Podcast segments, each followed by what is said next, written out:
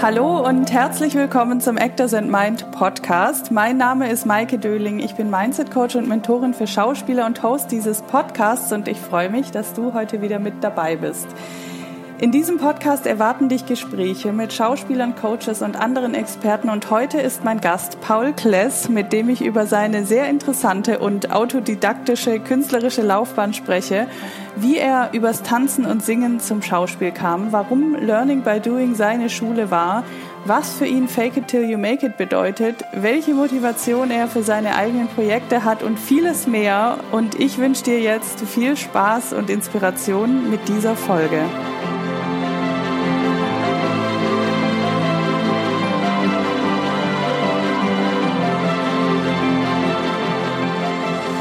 Ich habe heute wieder einen Gast. Es ist heute Paul Kless. Er ist Schauspieler, Sänger, Tänzer, Akrobat, Kampfkünstler, Musiker und vieles mehr.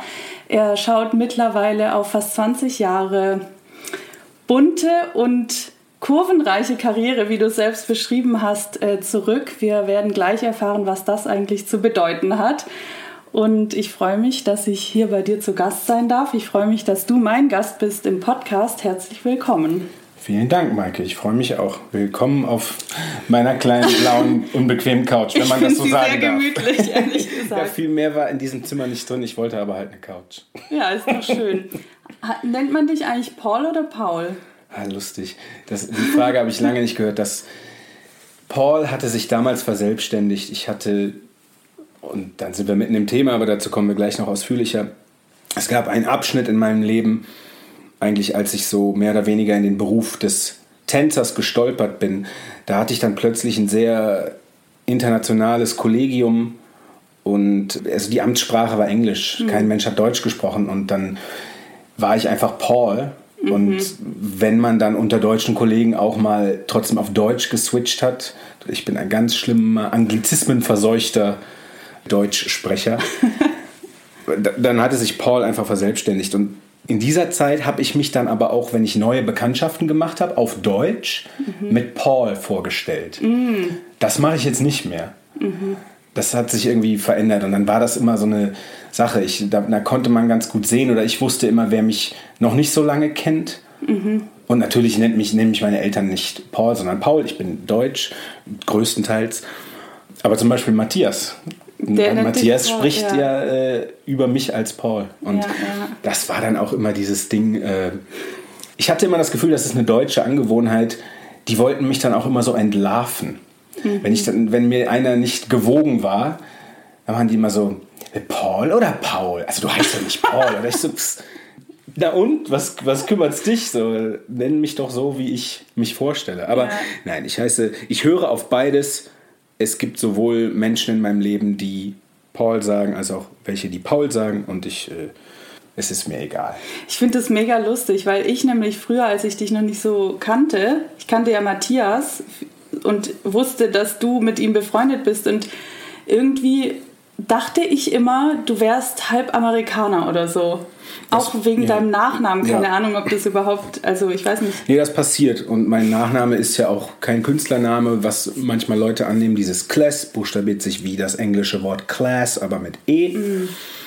Dazu kommt, dass ich ein sehr gutes Englisch spreche und das hatte eben auch was mit einer bestimmten Mentorfigur zu tun, mit der ich sozusagen eine mhm. schicksalhafte Begegnung hatte in der späten Jugend und mhm. der auch mich quasi ja wirklich dann nochmal nachträglich nahezu bilingual erzogen hat. Und mhm. ich arbeite ja bei einigen, also bei Sprecherjobs arbeite ich mehr auf Englisch als auf Deutsch, mhm. fast ausschließlich Ach, auf Englisch mhm. und verkaufe mich auch immer als bilingual. Mhm. ja. Und es funktioniert immer. Und tatsächlich, jetzt was Schauspiel, Castings und Self-Tapes angeht, tape ich auch mehr auf Englisch mhm. als auf Deutsch. Also ich glaube, da habe ich mir zumindest den sofort eindeutig zuordnbaren, das ist kein richtiges Wort, äh, Akzent abgewöhnt. Ja. Abtrainiert, ja. Ich habe ja vorhin gesagt, du bist irgendwie so vieles, ne? Wo, mit was fing es an und wann fing deine ganze künstlerische Laufbahn eigentlich hast, an? Hast du das von Crew United? Ja, ja, das ich ist, glaube ich, meine, dich gestern mein, einmal gegoogelt. mein Biotext, und, mm, sowas bei, bei Crew United. Ja, ja. ja, also mein Gott, was ist die Kurzversion so in Stichpunkten? Also ich bin so ein Künstlerkind auf jeden Fall. Beide Eltern auch in sehr viele Richtungen immer schon unterwegs gewesen. Einerseits ist da sowas journalistisch-intellektuelles drin, daher auch mein Hang zum Schreiben und mein Hang zu Worten. Aber beides Künstler, Musiker, darstellende Kunst, Musik vor allem. Also mein Vater äh, spielt Klavier, meine Mutter ist ähm, eben auch so autodidaktische Singer-Songwriterin gewesen. Die haben auch jahrelang nach ihrer Scheidung noch kreativ zusammengearbeitet. Chanson, Kabarett, Kleinkunst, Theater teilweise. Da ist der Fokus schon auf Musik. Also deshalb bin ich so ein Musikerkind, wo das einfach immer in der Kindheit so ganz natürlich Teil des Umfelds war zu Hause. Und darum spiele ich eben diverse Instrumente autodidaktisch, habe immer schon so gesungen, aber Singen war dann eigentlich, oder Singen und Musik war das erste, wo ich in der Jugend auch so einen Ehrgeiz entwickelt habe, da die sozusagen, äh, jetzt denke denk ich wieder auf Englisch, to sharpen the tools. Also das wollte ich, da wollte ich wirklich den Skill verfeinern, auch über diese, dieses Naturtalent oder über dieses familiäre weitergegebene hinaus. Und da habe ich dann schon in der Schule irgendwie neben der Schule privat Gesangsunterricht genommen, habe in irgendwelchen Laienkells mitgespielt und so. Ähm, ach so, genau. Und der Tanzfaktor, oder meine Liebe zum Tanzen, war wirklich, das ist ein ganz eindeutiger Moment und eine ganz eindeutige Person, Michael Jackson. So, ich bin als, Ach, als Neunjähriger oder so, habe ich Michael Jackson entdeckt. Also das Jahr ist 1990. Ich bin neun. War auch meine erste CD, Michael Jackson History. Ja, bei mir waren das noch Platten tatsächlich. Und da gab es einen, einen in meinem Kindergarten, der mir Musik von dem gezeigt hat und der den auch so nachgemacht hat. Und dann war das The Rest is History. Und dann war ich eben auch an Tanzen interessiert, habe den immer imitiert, habe angefangen dann eben auch so Tanzkurse zu nehmen neben der Schule. Und äh, somit führte der Weg offenbar, ja, ich sag mal Richtung Musical.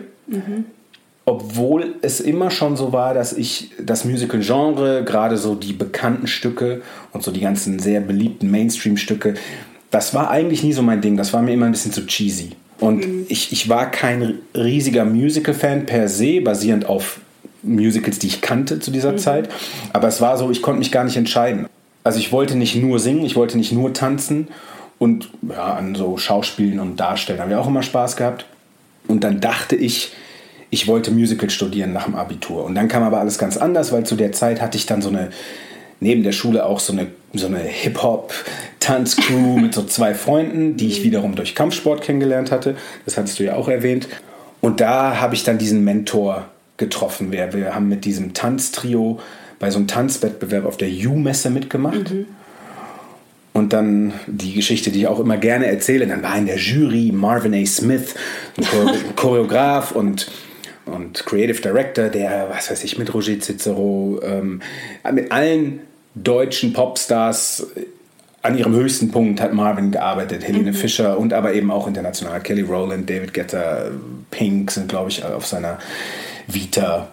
Und der war da in der Jury und dann hat er hinterher das Gespräch mit mir gesucht. Ich war da 18 oder 19 oder so. Und dann er so, ja, wer bist du denn? Und äh, sagt, dann sagt er so, you're a horrible dancer, you're a terrible, terrible dancer, but you really have a ridiculous stage presence. Also du hast eine Wow. krasse Bühnenpräsenz. Und du bist irgendwie ein guter Typ. Ich war da so eine Justin Timberlake-Verschnitt damals, so mit kurzen blonden Löckchen, die, die Spitzen schön blondiert. Ach echt, da waren die noch kurz? Und dann war das alles so ein bisschen gutes Timing. Zu der, dann habe ich Abi gemacht, gerade zu der Zeit. Dann hatte ich einen relativ entspannten Zivi-Job. Ich musste ja noch Zivildienst machen. Ja. Da war die äh, Ah, ja, Wehrdienst ja noch nicht Mhm. abgeschafft. Und dann habe ich in der Zeit auch durch Empfehlungen von Marvin sehr viel Tanzunterricht genommen. So Hip-Hop und Jazz.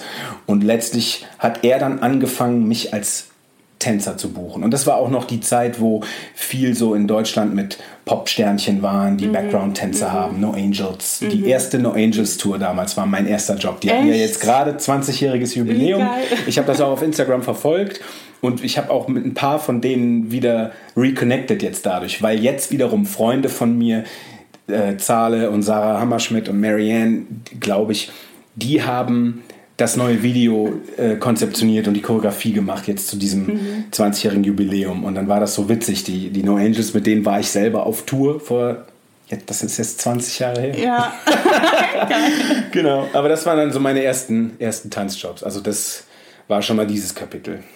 Marvin hieß Ja. dein Mentor, ne? Ja. War der in Amerika oder in Deutschland? Der pendelt ständig, also der ist aus San Diego oder Los Angeles, weiß ich jetzt gar nicht, aber der hat einen Wohnsitz in Hamburg. Und genau, das war dann auch noch so ein Ding. Der war auch mit ein Auslöser dafür, dass ich nach Hamburg gezogen bin. Äh, damals, okay. ich, also ich habe dann noch in Düsseldorf gelebt und meine Mutter ist aber gebürtige Hamburgerin und das war dann war das alles so genau diese, diese Zeit, ach jetzt kann ich mal das Nest verlassen, Abi, Zivildienst und dann bin ich in die Heimatstadt meiner Mutter gezogen, war nah bei Marvin und gleichzeitig haben wir dann ja auch schon angefangen, äh, quasi den Plan zu schmieden, äh, so eine Recording Artist Geschichte zu machen, weil er mich eben auch gefragt hat, ähm, ja, um ganz blöd zu sagen, so, ey, singst du auch? Und ich so, ja, ich singe auch. Das war auch noch so eine schicksalhafte Begegnung, weil dann hat er mich irgendwann auf seinen ersten Tanzjob gebucht, oder auf meinen, Entschuldigung, auf meinen ersten Tanzjob hat er mich gebucht. Und das war auch noch, da sind so viele coole Stories von diesem ersten Tanzjob. Und da wohnte ich noch in Düsseldorf und dann rief mich seine Assistentin an, ja hier, Marvin, du weißt, ne? Oh ja, ja, ja, ja. Okay, so nach dem Motto, es ist soweit, dein, deine Feuerprobe, dein erster Tanzjob. Ich weiß gar nicht mehr, was ich da gemacht habe, ob ich da noch, da war ich, glaube ich, noch in diesem Zivi, in diesem Zivildienstjob. Und dann war das erstmal so, dass ich erfuhr, dass ich jetzt gebucht wurde, weil ihm ein Tänzer abgesprungen war. Und das war dann auch noch Nils Robitzky, aka Storm, einer der legendären Wegbereiter der deutschen Breakdance-Szene. Und das war ein, jetzt so eine Industrieshow, wo, wo Nils jetzt auch nicht krass irgendwie Solist war. Also der war da auch nur so ein einer von sechs, die da irgendwie eine Larifari-Choreografie für irgendeine Autopräsentation machen. Aber den sollte ich dann ersetzen. Dann habe ich das gemacht und dieser erste Job, der fand in Berlin statt. Und dann waren wir im Estrell Hotel untergebracht und die einzigen beiden Deppen, die vor der Probe um 7 Uhr morgens in diesem Hotel-Gym sind, Marvin und ich. Und in diesem, bei diesem Workout, am ersten Probentag oder so, fragt er mich so, "Ah, singst du auch zufällig? Ich so, ja, ich sing auch zufällig. Ja, sing mal was. Dann habe ich da irgendwas bestimmt von Justin Timberlake, beziehungsweise damals noch InSync gesungen. Und dann entstand dieser Plan, ja, um es blöd zu sagen, so komm, wir machen aus dir einen Popstar. Der hat ja auch nicht geklappt, der Plan so richtig, aber das war dann der Anfang von dieser Reise, dieser Partnerschaft und dieser, ja, Mentorship, muss man sagen. Und- Aber du hast doch dann schon eine kleine Musikkarriere ja, gemacht. ja, ja, ja. Also, oh Gott, hier wird gebohrt. Naja, Das macht so nichts. ist das in Berlin. ähm, ja, richtig. Also ich, ich war dann, ich weiß gar nicht, was die deutsche Bezeichnung für Recording Artist ist. Aber ja, ich habe eine, eine Recording Artist Laufbahn hinter mir. Also ich habe geschrieben und war sozusagen Künstler äh, in diversen Musikprojekten und ich habe leider zu viele verschiedene davon gemacht und habe letztlich zu viele Sounds gemacht und zu viele Zusammenarbeiten mit zu vielen Produzenten und zu viele Künstlernamen. Aber einiges habe ich als Paul Kless rausgebracht oder als Paul Kless. Und ja, eine vermaledeite Single war ja auch tierisch erfolgreich. Das war aber nur ausgerechnet eine, die ich nicht geschrieben hatte und die mehr so eine Sommerhit-Geschichte war. Ich glaube, dieses Video habe ich gestern mir angeschaut. Ja, das kann sein. Das ist. äh, Ich Ich, fand's cool. ich habe auch im Rahmen dieser No Angels Geschichte jetzt darüber nachgedacht. In vier Jahren hätte ich mit Suavemente 20-jähriges Jubiläum. Und ich glaube, wenn ich das in Frankreich, wo das so der Ultra-Hit war in 2005, ich habe zwei Jahre lang, bin ich fast jedes Wochenende nach Frankreich geflogen, um da irgendeinen Gig zu spielen. Das, Krass. also das war so ein riesiger Hit in Frankreich und in Belgien und in Italien. Ich glaube, wenn ich das Lied nochmal aufkoche, so wie jetzt die No Angels Daylight, in vier Jahren mit 20-jährigem Jubiläum, ich glaube, es wird wieder ein Hit. Ich weiß nicht, ob ich Lust drauf. Ich, äh, das war halt so eine Hassliebe mit diesem Song, ne? weil das halt auch, ja, das war nicht ich, um es einfach zu sagen. Das war so, okay, machen wir mal, vielleicht kriegen wir da irgendwie einen Fuß in die Tür.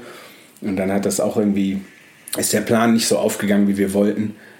Wann hast du mit Schauspiel angefangen eigentlich? Also wenn du so willst, waren meine ersten richtigen Berührungen mit Schauspiel, jetzt spule ich dann wieder zurück, als ich vorhin erzählt habe, dass ich quasi, da war ich glaube ich so 15, 16, als ich so viel Spaß am Singen hatte, dass ich gesagt habe, Mama, Papa, ich, beziehungsweise Mama, ich will Gesangsunterricht nehmen. Mhm. Lass mal darum kümmern und gib mal mehr Taschengeld, was weiß ich. Also als ich angefangen habe, Gesangsunterricht zu nehmen, dann kamen so, kamen so zwei Musical-Produktionen, die ich gemacht habe. Und das damit verbunden haben wir dann auch ein bisschen Schauspielunterricht gehabt mhm. und so. Also das war so der Anfang. Und dann ging das alles so ineinander über. Wie war das denn? Also dann habe ich kurz nachdem ich nach Hamburg kam, Freundschaft, enge Freundschaft mit Matthias geschlossen. Mhm. Und als der dann auf seinen Schauspielweg gegangen ist, bin ich öfter mal so einfach, I tagged along. Und er hat irgendwelche neuen coolen Schauspielkurse aufgetan und ich bin dann mitgegangen mhm. über längere Zeiträume mhm. und so. So, und dann war es so, dass ich ja gleichzeitig meine Karriere in Anführungsstrichen als Working Dancer hatte. Mhm.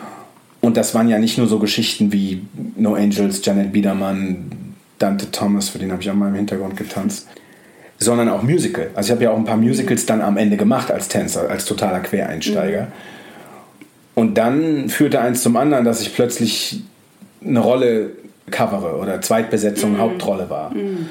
Also dann zum Beispiel ein so ein, ja, ein kleiner Meilenstein war dann, als ich irgendwie, ich weiß gar nicht mehr wann es war, 2007, irgendwo, sage ich mal, grob zwischen 2007 und 2012 habe ich an der Oper Bonn dann zum Beispiel Der Ring, so ein Nibelungen-Musical, Uraufführung, Weltpremiere. Da war ich dann im Tanzensemble, aber war auch die, das Cover von der Hauptrolle Siegfried und habe auch mhm. sieben Vorstellungen gespielt. Wow.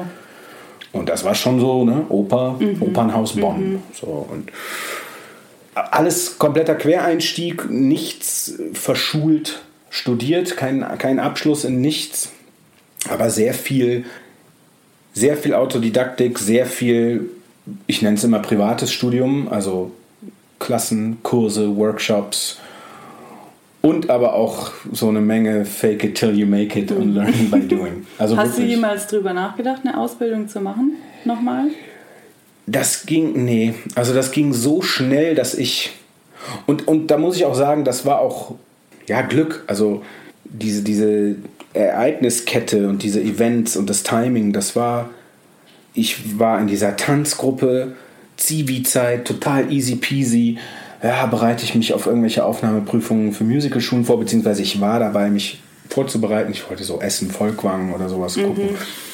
Ähm, aber wollte Musical studieren. So, dann aber Tanzgruppe, Marvin, ah, arbeite doch mit mir als Tänzer. Cool, mit 20 No Angels Tour hier sind 20.000 Mark für die No Angels Tours.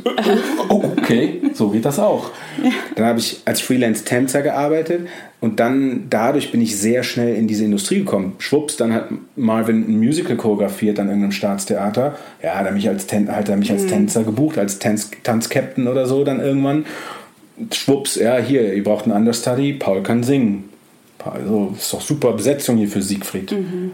So, und also das war schon sage ich mal, Glück und ähm, da wurden mir schon Abkürzungen gegeben und vielleicht ein paar Türen geöffnet. Mhm. Aber ich sage auch ganz klar, ich habe auch, ich habe schon geliefert. Ne? Also ja, ich habe schon, ja. ich habe schon abgeliefert und also ich bin überhaupt in keinster Weise kritisch oder negativ gegenüber künstlerischen Studiengängen eingestellt. Wir haben ja auch äh, auf Lanzarote da viel drüber geredet. Mhm es ist einfach anders gekommen und ich war zu weit und ja. zu tief schon in dem Circle und in der Szene, in der Branche, in der mhm, Branche mhm. drin, um jetzt zu sagen, ich gehe da jetzt noch mal raus und studiere. Also ich habe schon gemerkt, wo, wo meine Schwächen sind und wo ich eben nicht äh, studiert bin, mhm. aber das meiste davon eignest du dir dann so irgendwie an und ja, also ich, das Extrem war Anything Goes. Anything Goes ist ein Musical,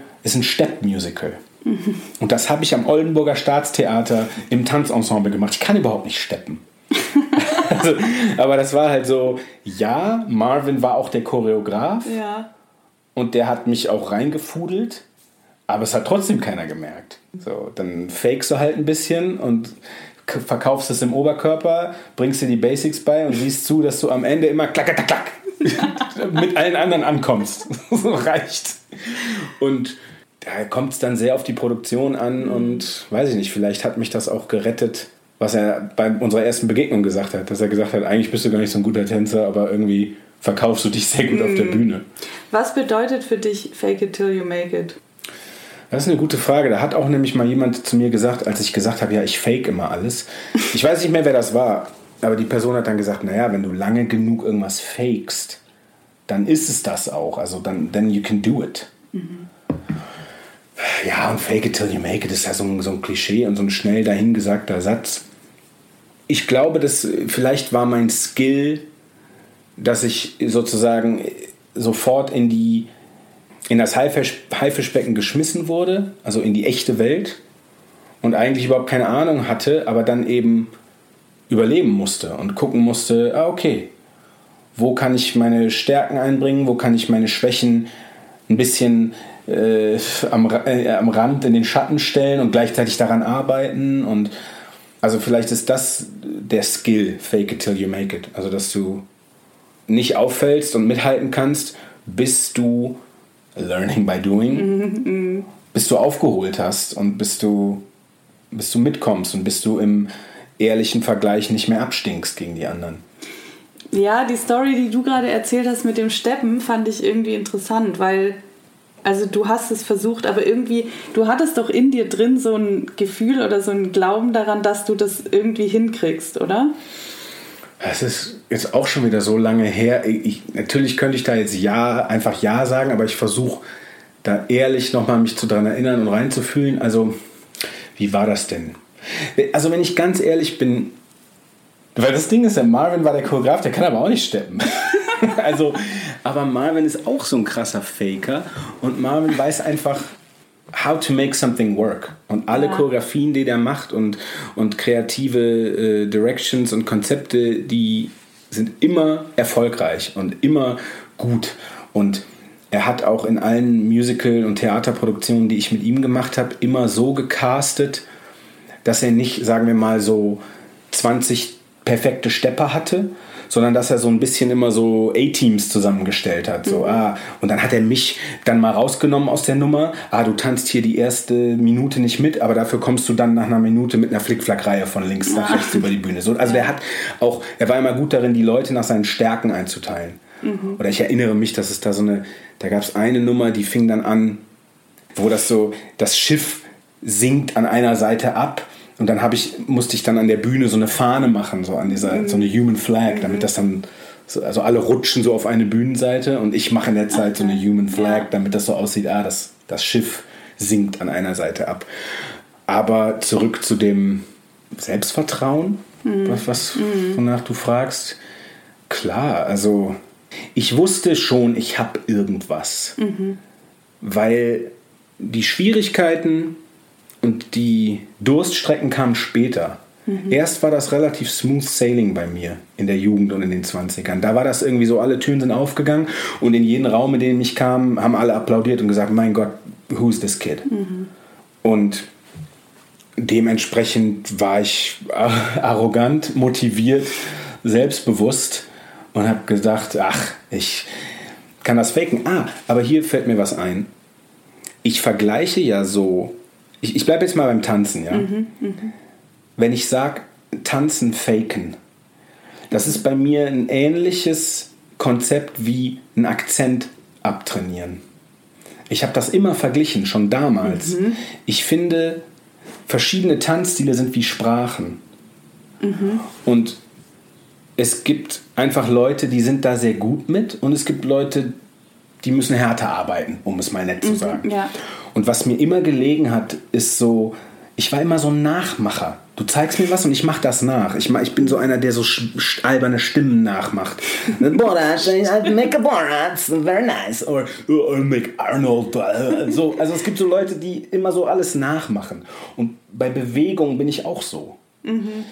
Es gibt Balletttänzer, die sind krasse Balletttänzer, aber du kriegst diesen Ballettlook nicht raus. Auch wenn die einen anderen Tanzstil tanzen sollen. Mhm. Und das war für mich immer wie so ein Akzent, wie ein Akzent in einer anderen Sprache. Mhm. Also der Balletttänzer, der jetzt eine Hip-Hop-Choreo tanzen soll, aber du siehst einfach, der kriegt seine schönen Lines nicht weg und er ja. kriegt äh, die Schultern auch nicht hoch und er kriegt den Rücken auch nicht krumm.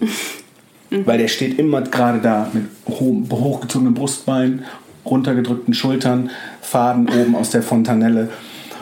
Und ich habe immer Spaß daran gehabt, so zu faken, dass ich keinen Akzent habe. Ah, ja. Und das auch bei diesem Steppen. Ich habe mir Stepper, ich, ich hätte jetzt klar, ich habe natürlich irgendwie gelernt, was ein Shuffle ist, wie das funktioniert und ein Timestep, das so und ein Flap und ein Stomp oder wie es alles heißt. Also ich, klar, du musst irgendwo die Basics eines Handwerks, musst du nicht, aber ist besser. Also mhm. schon irgendwie Basics können, aber dann habe ich mir angeguckt, wie sehen denn Stepper eigentlich obenrum aus? Mhm. Wodurch zeichnet sich dieser Look eines Stepptänzers aus? Mhm. Und dann habe ich das obenrum gefaked.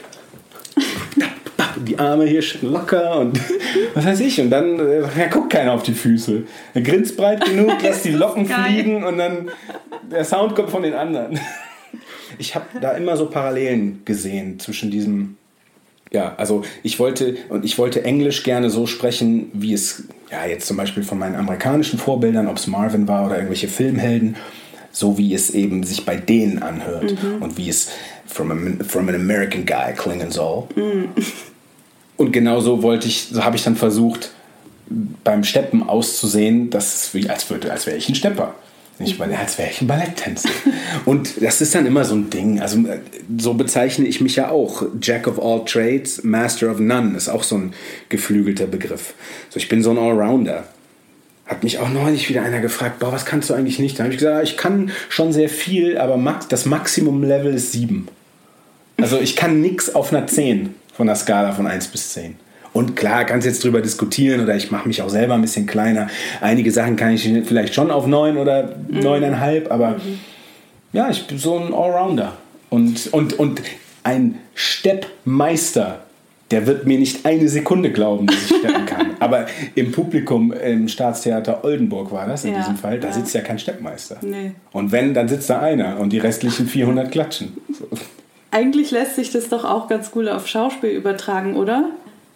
Oder wie gehst du an deine Rollen ran? Spielst du auch jemanden eine Rolle, weil du dir vorstellst, die ist so und so und versuchst es dann zu, ich nenne es jetzt in Anführungsstrichen, faken? Weißt du, was ich meine? Mm. Ich, ich habe unheimlich viel Respekt vor dem, vor dem Thema Schauspielen, vor dem Handwerk Schauspiel, vor diesem Titel Schauspieler. weil weil ich, ich habe gar nicht so richtig das Gefühl, dass ich so ein krasses Konzept habe von meinem, von meinem eigenen, in Anführungsstrichen, Schauspielhandwerk. Mhm.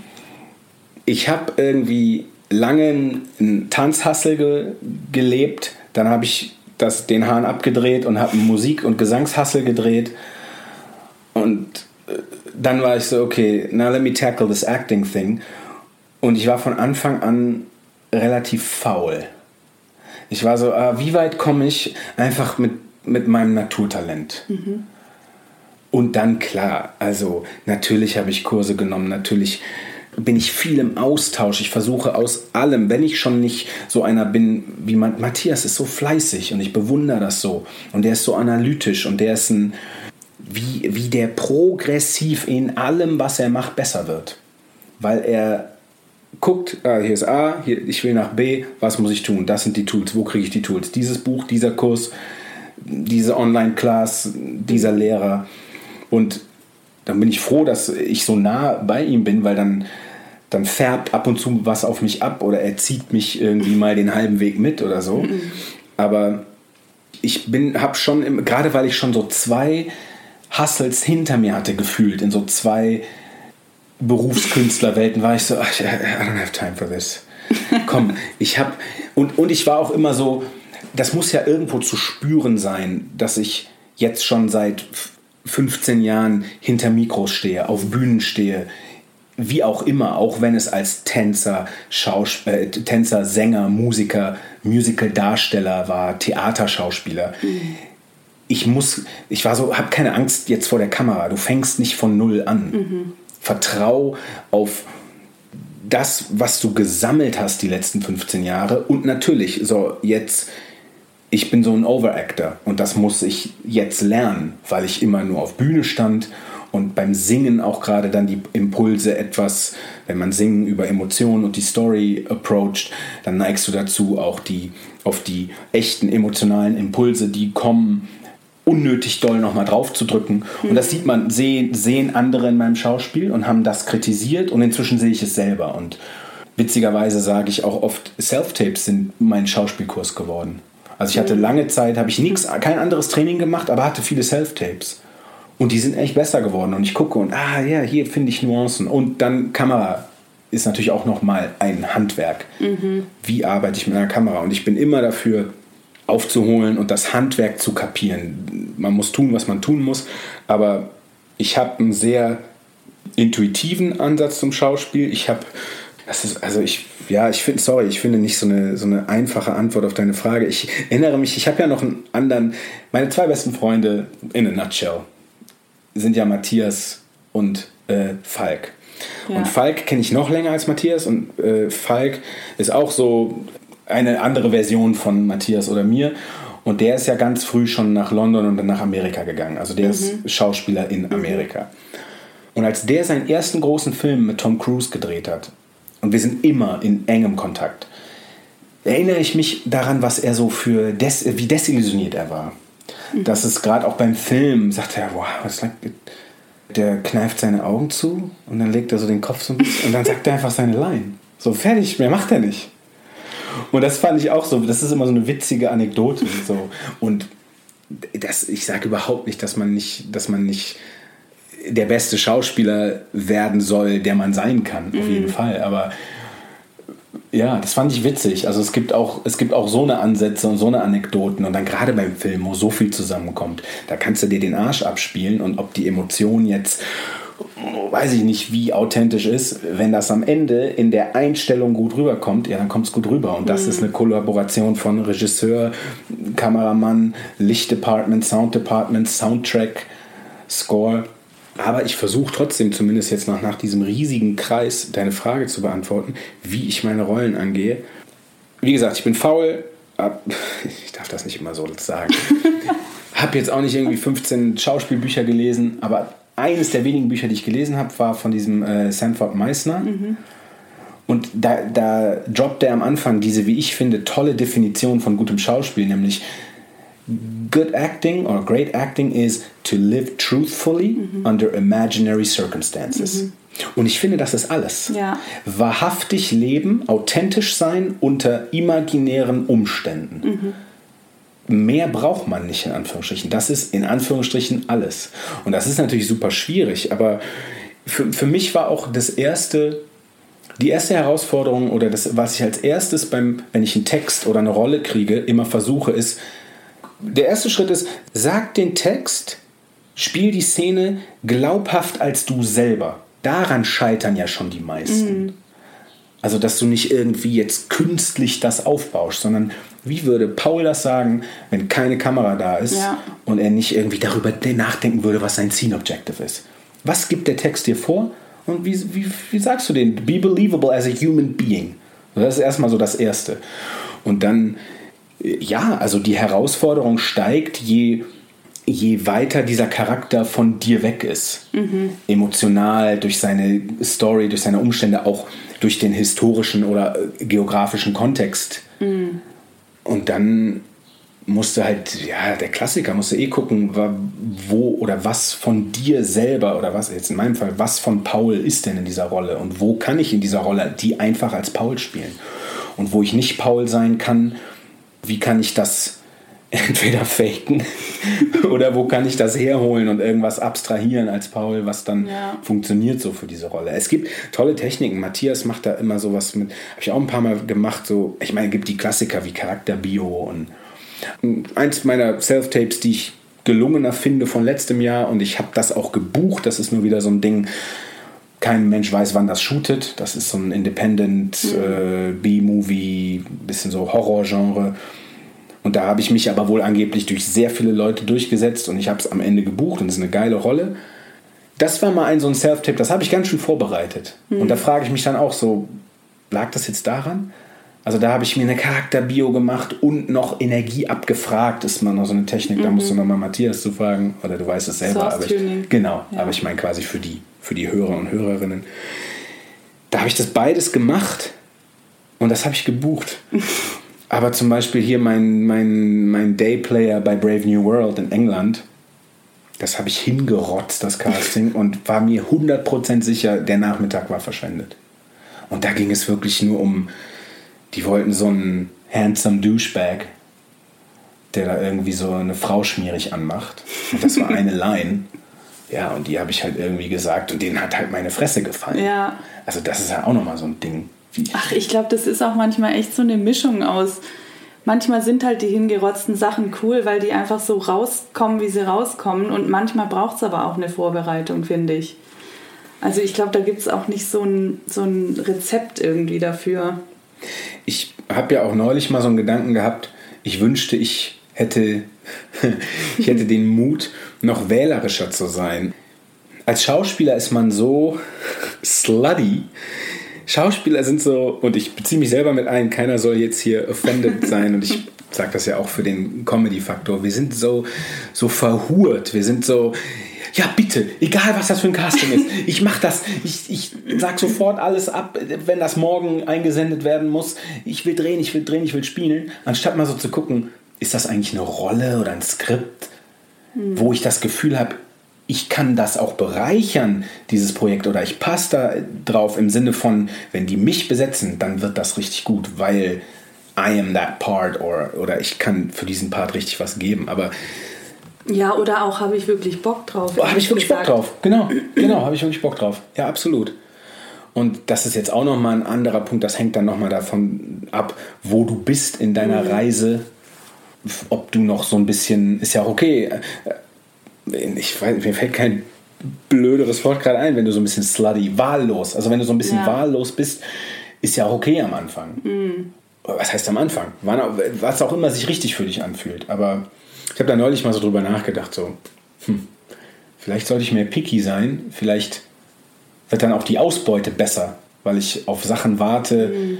wo ich so denke, ah, ne, das pff, irgendwie. Ich habe das eine Zeit lang auch mit Werbecastings so gemacht und das hat auch gefühlt ein paar Mal geklappt. So, wo wirklich, ich weiß noch irgendwie so eins der letzten Dinger vor zwei Jahren, ich habe das bekommen und hätte ich nur so, oh, das ist voll aufwendig, uh, Deadline ist relativ knapp, typmäßig passe ich jetzt nicht so eindeutig, aber ich habe das Storyboard gelesen und habe sofort gesehen, wie ich das mache und habe mich kaputt gelacht. Weil das war sehr slapstickig und ich war so, ich weiß, mhm. ich habe voll Bock, diese Szene mal zu mhm. drehen. Und dann habe ich das gemacht und dann habe ich es gebucht. Da war das sogar noch so, oh, und bring bitte auch diese albernen, diese alberne Sweaterjacke, diese alberne Strickjacke mit als Kostüm, die du da beim Casting hattest. Also das war einfach so ein Ding, ey, das, ich weiß genau, wie ich das machen kann. Aber weißt du was? Also sorry, dass ich dich jetzt unterbreche, aber das ist genau eigentlich die Antwort auf meine Frage vorhin, weil das ist das nämlich, was ich bei dir sehe. Ich habe ja früher auch deine Castings gesehen und das war immer so, ich glaube, du hast zum Beispiel einen ganz anderen Ansatz, ans Schauspiel ranzugehen wie ich, weil ich war immer jemand, ich hatte nicht so eine riesen Fantasie. Ich konnte mir das nicht so vorstellen, wie ich das, wie das jetzt aussieht, wenn ich das mache, sondern ich musste das dann fühlen und brauchte mhm. eine Technik und ja. so. Und bei dir, also das, um das jetzt so mal von außen zu stimmt, spiegeln, stimmt, ist es halt stimmt. so, dass du, also das sehe ich allein, wenn ich deine Castings sehe, dass du so eine krasse Fantasie hast, wie diese Figur das macht oder wie du das als diese Figur machst. Und mhm. deswegen finde ich schon, dass du dir in deinem Kopf um jetzt deine Frage von vorhin yeah, zu beantworten, das irgendwie so vorstellst, wie macht diese Figur ist und wie kann ich das in Anführungsstrichen nachmachen. Ja, Verstehst ja, du, was ich hört meine? sich es hits home. Das hört sich nicht ja. falsch an. Ja, ja, stimmt. Ich sehe das und dann packe ich in meiner Fantasie mein Gesicht drauf und dann mache ich das nach sozusagen. Aber das stimmt schon. Ja, also es ist schon so ein bisschen emoted manchmal und so von außen. Aber ich, ich kann das ganz schwer beschreiben. So dieses Gefühl von, ah, okay, das, das ist jetzt gerade echt. Weil es ist manchmal so eine Mischung, so dass ich, ich bringe dann sowas, ich mache dann sowas lebendig gleichzeitig von außen und von innen. Hm. Also zu mir ja. hat mal eine Schauspielerin gesagt, die auch noch in der Ausbildung ist und so, Aber irgendwie konnte ich damit was anfangen. Weil oft haben mir Leute nur so gesagt, ah, irgendwie zu groß, zu groß, overacting, overacting. Und eine Schauspielerin hat mal, die hat sich nur kurz was von mir angeguckt und hat gesagt, du drückst, du hast total echte Impulse und dann drückst du drauf. Und wenn du einfach aufhörst, da drauf zu drücken, noch, also dann noch den Fader hochzuziehen, dann ist super. Mhm. Und das habe ich mir zu Herzen genommen. So, äh, hat mich geärgert erstmal so, wer bist du denn? Ich arbeite schon und du studierst noch. Aber ja, hast, äh, damit konnte ich was anfangen. Mhm. Und wie gesagt, ich glaube aber auch, man muss jetzt auch mal bedenken, wie gesagt, nicht jede Rolle fällt dir gleich leicht oder schwer. Mhm. Mhm. Nicht jede, jeder Text rollt dir leicht gleich von der Zunge. Mhm. Und du bringst nicht jeden Tag das gleiche Game. Also du bringst, bist, mhm. du hast vielleicht mal einen guten Tag und mal einen schlechten Tag. Ich habe gestern, ich mache mit Anna immer so Spielchen, mit meiner Freundin. Einfach so, wir geben uns manchmal so, okay, jetzt pass mal auf. Wir sitzen in der Küche, was weiß ich, ich mache Spiele, äh, ich spüle und sie und einer gibt dem anderen irgendeine so Aufgabe. Und gestern hat sie hat sie mir eine Aufgabe gegeben und sie meinte so, okay, du skippst jetzt hier durch die, weil ich hatte die Kamera und habe durch so, ich habe für sie gestern ein E-Casting aufgenommen und habe noch so durch die, im Play-Modus so durch die Bilder auf der Karte geguckt, mhm. auf der mhm. Kamera. Mhm. Und da sagt sie so, okay, du skippst jetzt da durch und dann siehst du da so was ganz Schlimmes, was Skandalöses, so. Und ich will es jetzt gar nicht so äh, reenacten, aber ich habe dann so zwei Minuten gespielt und wir waren uns einig, es war ungefähr die, die beste Schauspielperformance, die sie je von mir gesehen hat. Und ich war auch so, hm, warum kann ich nicht immer so spielen? Also ich habe es einfach, das ist einfach so im Moment. Und äh, das ist ja auch nochmal so ein Skill, dass du, das ist wie Singen. Am besten singe ich im Auto. Mhm. Aber da interessiert es halt keinen. Du musst halt auf der Bühne gut singen, wenn unten voll der Raum voll ist und du ein Mikro in der Hand hast. Mhm. Und dann noch mit schlechtem Soundsystem. Also das sind ja alles auch nochmal Skill, ist ja nicht gleich Skill. Ja, und beim Schauspiel, das hängt ja auch nochmal damit zusammen. Auch wie, und bei ihr habe ich noch den Effekt gesehen, die ist so talentiert, die ist so talentiert als Schauspielerin, aber die ist ja überhaupt noch keines E-Castings gewöhnt. Mhm. Und dann war sie wieder so, ah Paul, hier ist so ein E-Casting, guck mal, ich würde das gerne machen, kannst du mir helfen, das aufzunehmen? Ja klar, machen wir morgen. Und dann dachte sie, das geht ganz schnell. Also bald die Kamera, es ist sie ultra nervös und verhaut dann erstmal die ersten sieben Takes. Und ich so, das ist doch normal. Also das ist auch wieder ein Teil des Handwerks und der Fähigkeit. Ja. Und auch da habe ich noch sehr viel Respekt vor.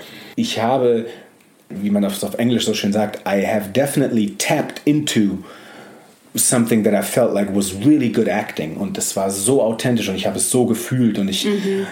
weiß ich nicht, bin so in, der, in dem Charakter, so in der Szene, dass ich weinen kann oder was weiß ich. Aber dann will ich das im Self-Tape aufnehmen und denkt nur, ah, ah, steht die Kamera da gut, ah, das mhm. Licht ist gleich weg. Und also dann nochmal diese Realität, diese technische Realität des Filmemachens, der, da muss dein Schauspiel sehr routiniert sein, damit du dann auch über diese Herausforderungen. Wie kriegt man diese Routine? Ich schätze mal, na, ich schätze Erfahrung. Arbeit, Erfahrung. Darum sage ich, ich bin auch bei mir besonders vorsichtig mit dem Titel Schauspieler, weil, sind wir mal ehrlich und fair, so viel habe ich. Also ich habe, meine Vita ist sozusagen wertlos auf dem deutschen Markt. Ich habe das Glück, dass ich viele Independent-Filmemacher-Freunde habe, die mich für tolle Projekte geholt haben, haben, unbezahlt und ich deshalb ein, ein ganz gutes Reel habe und ganz gutes mhm. Material habe. Aber ich habe ja nichts gemacht. Nichts in, ich habe in Deutschland nichts Richtiges, in Anführungsstrichen, nichts offiziell, kaum was gedreht. Ich habe einmal für ZDF Neo sowas gedreht, aber das kam auch über Freunde, so eine Sketch-Show.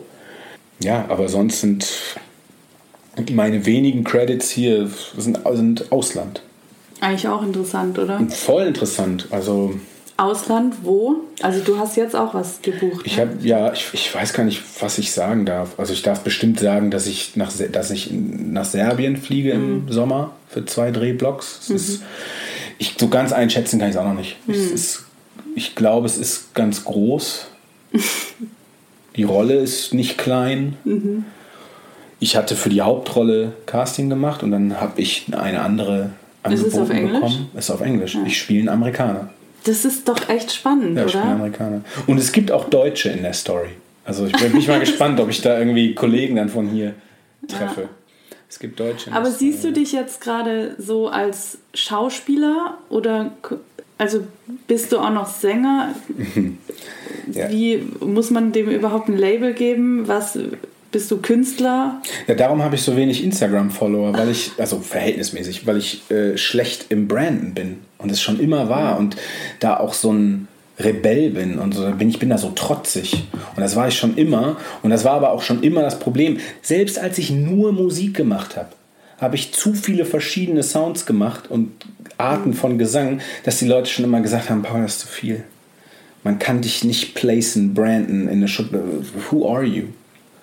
Weil du hast hier so ein, ein paar Demos, habe ich gefunden von dir online, die klingen so nach Robin Thicke und so super soulful. Dann ist so ein bisschen Singer-Songwriter-Kram. Dann hast du so ein paar Features mit irgendwelchen Dance- und Techno- und House-DJs gemacht. So David Guetta-mäßig, mhm. featuring Chris Willis, halt als das mal in war eine Zeit lang.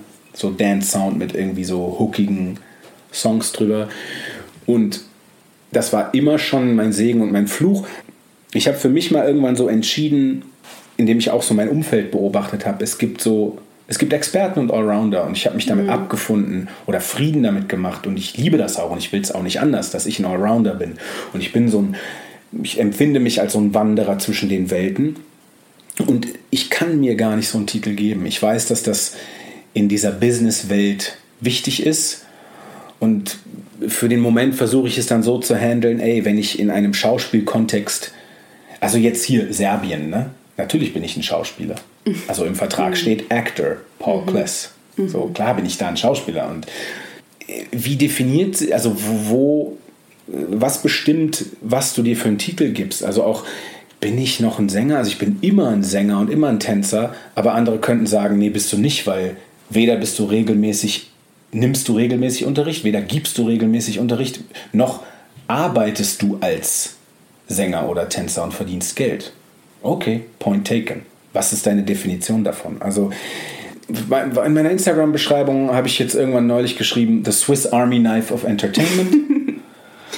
Was ja aber irgendwie stimmt. Stimmt, ich finde auch, das stimmt. Also ich, ich finde auch nicht, dass man dem Label geben muss. Ich, ich, könnte jetzt nicht mehr mithalten als arbeitender Tänzer. Das, was ich vor 15, das, was ich von vor 20 bis vor 10 Jahren gemacht habe, Berufstanzen, das könnte ich jetzt nicht mehr machen. Ich bin, meine Skills sind stehen geblieben und eingerostet an der Stelle. Also ich kann mich immer noch gut bewegen und kann auch tanzen, aber das, das Niveau, das Level könnte ich nicht mehr bringen. Mhm.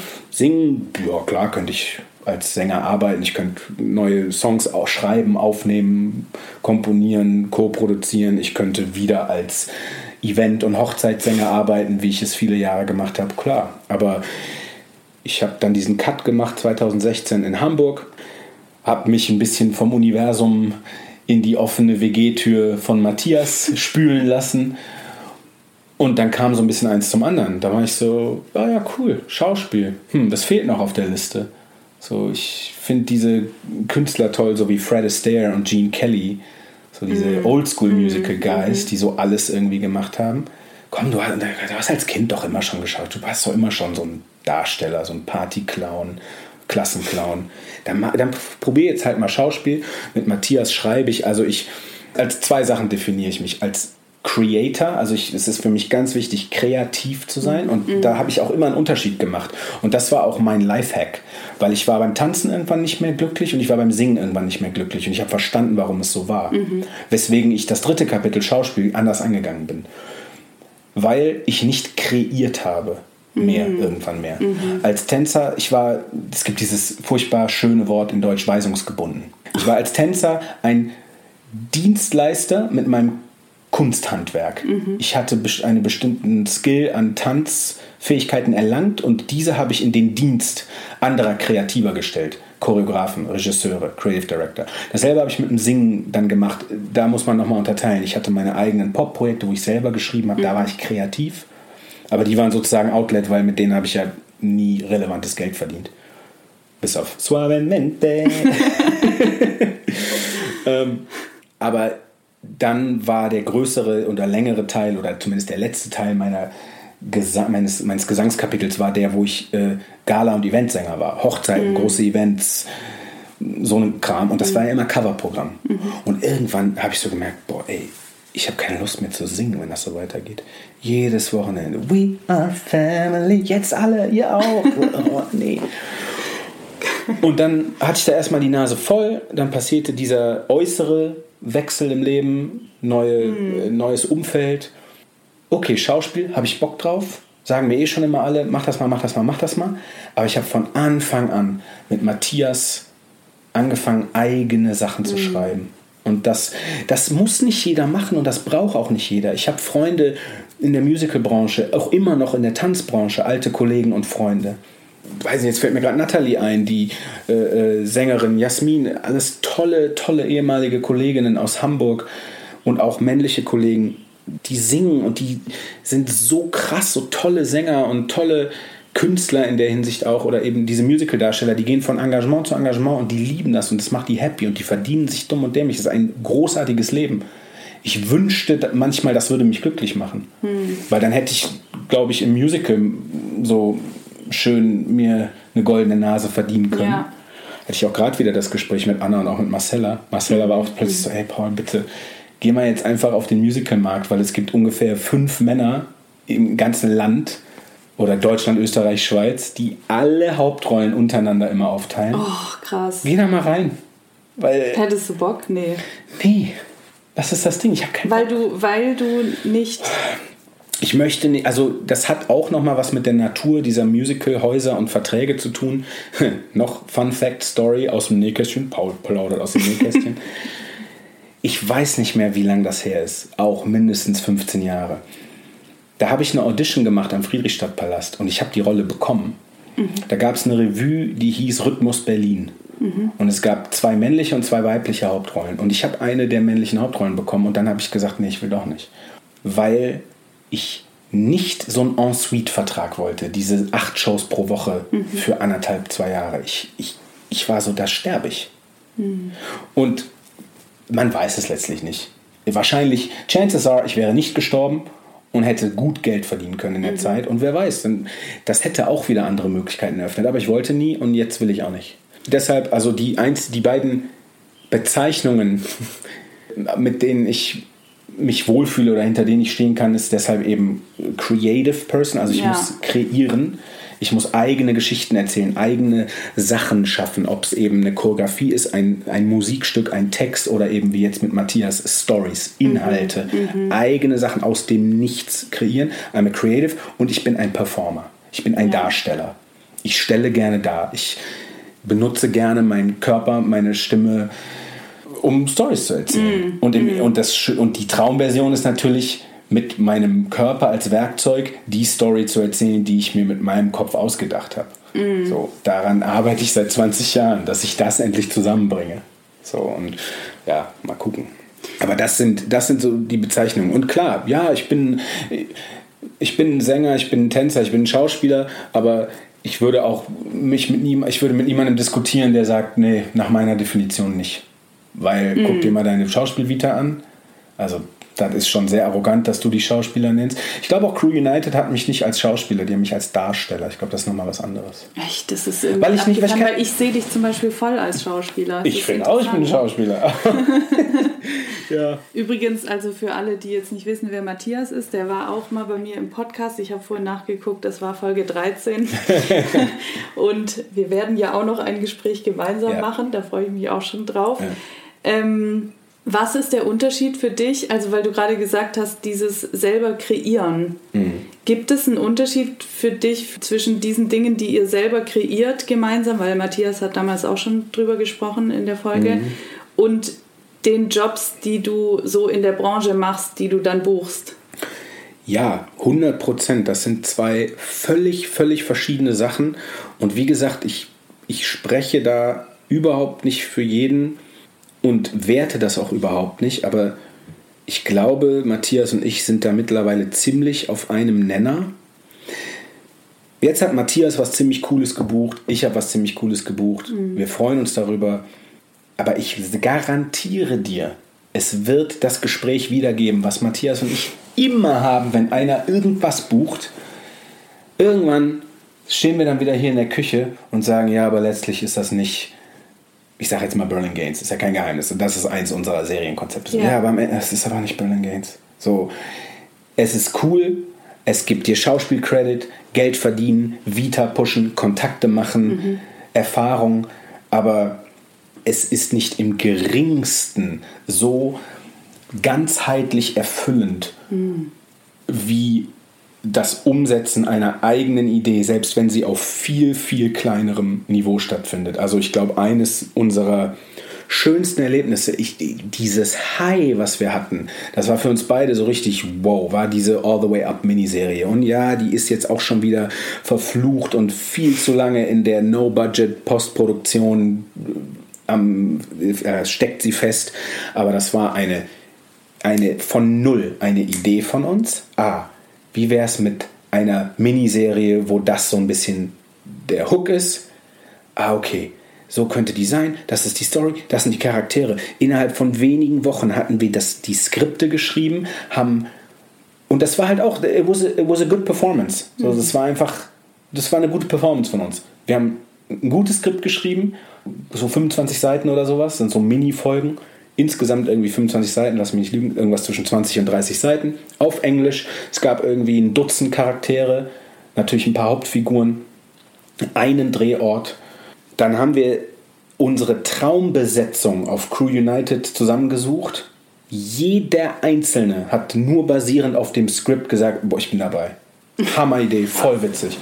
Dann haben wir das selber bezahlt. Ich weiß nicht, haben wir da vielleicht zusammen aus unseren eigenen Bankkonten keine Ahnung, 4.000 oder 5.000 Euro draufgeschmissen.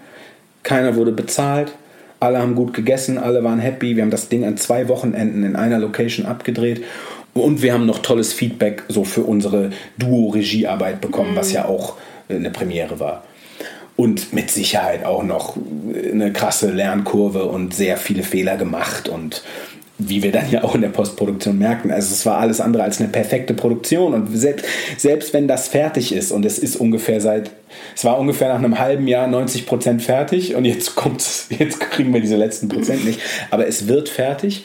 Und selbst wenn es fertig wird, dann werden wir es schon wieder hassen und nur noch die Fehler sehen. Und wir haben uns schon längst dran gewöhnt. Und es wird alles andere als eine Eindruck, also das wird nicht, das wird mit ganz vielen Independent-Web-Serien nicht mithalten können vom Produktionswert und so. Aber also es war trotzdem eine Erfahrung neuer Qualität für uns beide. Und wir haben beide da auch wieder so gemerkt, ey, das ist, das ist was ganz anderes. Und wie gesagt, da geht es nicht um Geld verdienen oder die reine Schauspielkarriere. Ich glaube, es geht um dieses Aktivsein und Kreativsein und etwas von null zu materialisieren. Es hat angefangen mhm. bei einem, einem unserer unzähligen albernen Gespräche am Küchentisch, die dann in einem kreativen Brain, in ein kreativ, kreatives Brainstorm münden. Und fast forward, ey, wir haben einen Trailer, der aussieht wie eine richtige Produktion mhm. und alle Schritte, die dazwischen gewesen sind. Und du hattest, ähm, ist ja glaube ich auch kein Geheimnis, du hast mich ja grob gebrieft, über was für Sachen wir reden. Und vielleicht kann ich jetzt einen Übergang finden. Ja. Weil das ist nämlich das, was mich am Schaus reinen Schauspielerdasein in Anführungsstrichen nervt. Mhm. Du bist so eine Nussschale auf dem Ozean. Ja. Und das ist, äh, ja, du, du bist da den Strömungen ausgesetzt und there's only so much you can do. Mhm. Klar, da werden mich jetzt auch wieder Leute äh, challengen und sagen, nee, nee, du kannst... Äh, du kannst immer mit Caster up to date kriegen und socialisen und networken und hier neue Demos und oder, oder Monologe aufnehmen. Ja, ist ja alles schon gut, aber erstens ist das relativ aufwendig, weil Bewegtbild immer noch das aufwendigste mhm. Medium ist, so im Vergleich zu irgendwie einen Song zu Hause machen oder eine, eine, in ein Tanzstudio zu gehen und eine Choreografie zu machen und die abzufilmen. Mhm. Also wenn ich es jetzt mit Singen und Tanzen vergleiche, ist eben Filme machen noch aufwendiger ja, und letztlich ist es doch für die meisten so, dass sie dann irgendwie, wenn sie das Glück überhaupt haben, einen, Agent, einen Agenten zu haben oder eine Agentin, dann erwarten sie auf Castings. Ja. Und das finde ich auch. Ich erlebe auch die, ich empfinde die Schauspielbranche auch so ein bisschen als die härteste im Sinne von, wie unpersönlich das ist. Also ich kann mich immer noch nicht an dieses kein Feedback gewöhnen mhm. oder so oft mhm. kein Feedback. Ja. Als wir jetzt noch auf Lanzarote waren, hatte ich am vorletzten Tag noch ein Self-Tape von meiner English Agent. Mhm. da war ich schon so, ich wollte es fast nicht machen. Dann habe ich es hingerotzt. Dann fanden sie es voll toll. also dann war das so, sie hatten schon die Deadline für mich gepusht. Dann kam Feedback und das habe ich auch noch nie erlebt. The casting director really loved your tape, but they have a note. Please do it again. Und da war ich so, boah, eigentlich voll das gute Zeichen. Mhm. Ich habe noch nie gehört, der Casting Director gibt mir eine Note. Also das fand ich irgendwie interessant. Ja, und dann war ich die ganze Zeit im Austausch mit dieser Agentin und ja, das coole Skript. Ich habe dann das ganze Skript bekommen und habe das Skript gelesen und es war eine Hauptrolle für einen Film und ich war so richtig schon am Flashen und die, oh, tolles E-Casting, mach nochmal und hier die Notes und go more this direction. Dann habe ich es nochmal aufgenommen, dann wieder so, no, really good, we really liked it. nie wieder was und gehört. Oh. Nie wieder was gehört. Auch kurz vor Corona ist ja auch immer meine Mimimi Guys Feel Sorry for Me Story. Das war ja auch, da hatte ich ja auch ein E-Casting mit Falk hier hingerotzt. Ich glaube, ich habe den ersten oder zweiten Take eingeschickt und wir haben drei gemacht, was wenig ist für mhm, mich. Mhm.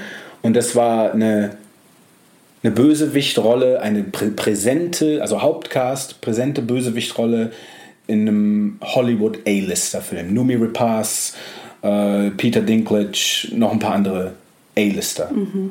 Und ich war im Recall Skype-Meeting mit Director, mit Casting Aid Director in London. Alles positiv, alles positiv geredet. Hier, vielleicht geben wir, wir wollen dir vielleicht sogar eine größere Rolle geben. Wir schicken dir neue Szenen, nimm die auf. Ich habe nie wieder was gehört. Hm. So, ey, wie, wie, was macht es mit dir? Das ist eine gute Frage. Das schickt mich immer auf so eine Reise, hm. so eine emotionale Reise. Da ist Hoffnung drin, Ärger, Wut auf die Industrie, Enttäuschung, der verzweifelte Versuch, es loszulassen und so dem Universum und dem Law of Attraction gegenüber so ganz cool zu tun und ach, ja, nee, ich, ich habe das losgelassen. Ich habe das losgelassen. äh, ich denke gar nicht mehr dran. Ihr könnt das jetzt mir einfach so als Überraschung schenken. Klappt nie. Ja, und dann glücklicherweise muss ich sagen, das fadet dann auch immer so aus. Also es ist nicht so, dass ich dann irgendwann zusammenbreche mm. oder mhm. dass es immer schlimmer wird. Es nimmt dann wieder ab. Wieso? Du haust dir auf den Daumen, der ist geschwollen und dann. Aber es. Man lernt damit umzugehen. Man lernt, ne? ich schätze, man lernt damit um. Ich habe noch nicht wirklich gut gelernt, damit umzugehen. Glücklicherweise ist es dann so, dass meistens wieder das nächste da ist. Dann gibt es wieder ein neues Self-Tape that I can get excited about and I can get attached to. Und dann kommt da wieder die Enttäuschung, weil ich nichts höre. Aber dann kommt wieder das nächste. Und ab und zu buchst du mal was. Und daran hangelt es. ist halt, ja, ich, also ich kann es halt so verstehen und gleichzeitig kenne ich ja auch die andere Seite, weil ich, kon, ich hatte zum Beispiel früher ja auch nie Zeit, irgendjemandem Feedback zu geben. Ja, aber ich finde halt jetzt in der, aber in der, jetzt in der Werbebranche ja. gibt es ja Absagen meistens. Stimmt, das ist noch Das meine ich, aber ja. das meine ich. Aber bei, bei, bei Schauspiel, ich kriege ja gar keine Absagen. Mm, mm. Ich so bin, hä? Ja, voll. Und, und das war jetzt so, ne? Ich habe teilweise nachgefragt. Ich bin bei dieser Hollywood A-Lister-Geschichte, bei diesem Dinklage-Film. Ich habe die äh, Casting, die International Casting Agentin habe ich angeschrieben. Ich habe der eine Mail geschrieben. Ich gesagt, hey, und weil dann hat nämlich wusste ich, dass Falk auch noch, ey, dann hat Falk Self-Tape-Einladung bekommen für die Rolle meines Bruders. Also für die Rolle mm. des Bruders von meiner Rolle. Oh und ich war so, okay, das ist typisch. Das hätte so. Das, also ich meine, stell dir das mal vor. Ja. Du bist mit einem deiner besten Jugendfreunde dann in einem Hollywood-Film und ihr spielt Brüder. So, ich meine, how fucking amazing wäre das gewesen. Und ich bin auch immer so, ich finde, also jeder, der mir dann vorwirft oder jeder, der sich dann pikiert, dass ich da irgendwelche Hierarchien nicht respektiere. Also das finde ich albern. Am Ende sind, sind wir doch alle erwachsene Menschen. Ist ja nicht so, dass ich irgendwie 16 bin und total grün hinter den Ohren. Ich kann doch eine Mail schreiben und, und Follow-up und hey und ich würde nur gerne wissen, ist, ist das wegen Corona getankt oder hat jemand anders die Rolle? Ich habe ich weiß gar nicht, ich würde, und ich habe ganz ehrlich gesagt, I, I would love to lay it to rest. I really loved the part, I loved the script, I was very excited, I loved the energy and the callback with you guys. And it's just that it's been a while and my agent doesn't know anything. Has it been cast or is the, the project on ice? Keine Antwort. Da bin ich immer so, das ist so eine komische Branche. Mm. Aber ich kann es nicht beurteilen. Wenn die jeden Tag 500.000 E-Mails von der Sorte bekommt, ich habe noch mir auch zugegebenermaßen noch nie die Mühe gemacht, mich in die andere in die andere Seite reinzuversetzen. Aber wie gesagt, ich finde bei der Werbebranche und bei so Werbecastings, also da ist eine viel, viel, viel höhere Frequenz von Feedback und Absagen. Da weiß ich, okay, hast es nicht gebucht, zack, kann ich aus dem Kalender mhm. streichen. Mhm. Und bei diesen Schauspielsachen finde ich das erschreckend üblich, dass es da einfach so verhallt und gar kein Feedback mehr kommt. So, okay, I only poured my heart and soul into this for one entire weekend. Okay. Aber würdest du dann sagen, dass das, was dich motiviert, sind dann so deine eigenen Projekte? Weil du denkst ja nicht drüber nach, eine andere Karriere zu machen. Das ist richtig. Und ja, das kann ich so unterschreiben. Und witzig, weil du die Frage hattest du mir angekündigt. Und ich war heute Morgen wirklich so, ich weiß gar nicht, wie ich auf die Frage antworten soll, weil gefühlt motiviert mich im Moment gar nichts. Und da wollte ich dann auf das Thema, oder hatte ich mir gedacht, man könnte kurz auf das Thema kommen, dass manchmal Disziplin wichtiger ist als Motivation mhm. oder eine Routine. Mhm. Aber das ist auch wieder ein zweischneidiges Schwert, weil man kann sich auch in eine Disziplin, in eine Toxic Productivity verlieren und man kann sich bei einer Routine auch in ein stumpfes Wiederholen ja. verlieren und dann checkst du dein Why nicht und checkst deine Motivation nicht und das muss man schon, finde ich, machen dass man nicht Sklave seiner eigenen irgendwann mal gesetzten Ziele wird mhm. oder Sklave mhm. der eigenen Erwartungen, die du mal an dich hattest und nur nicht die Richtung ändern kannst oder innehalten kannst Total. aus Angst dann zu versagt zu haben oder das angesagte Ziel nicht erreicht zu haben. Ja, das ist wichtig. Trotzdem sage ich manchmal ist eine Routine und eine Disziplin kann dich über, über Motivationsdurststrecken retten. Und im Moment bin ich einigermaßen leer und habe nicht so viel Motivation. Und was mich unter anderem noch motiviert, sind diese eigenen Projekte. Also die geben. Also da komme komm ich dann auch immer noch an so Kraftreserven, wo ich gar nicht mehr dachte, dass ich die hätte. Mhm. Und da bin ich auch, da bringe ich mehr Opfer. Ja.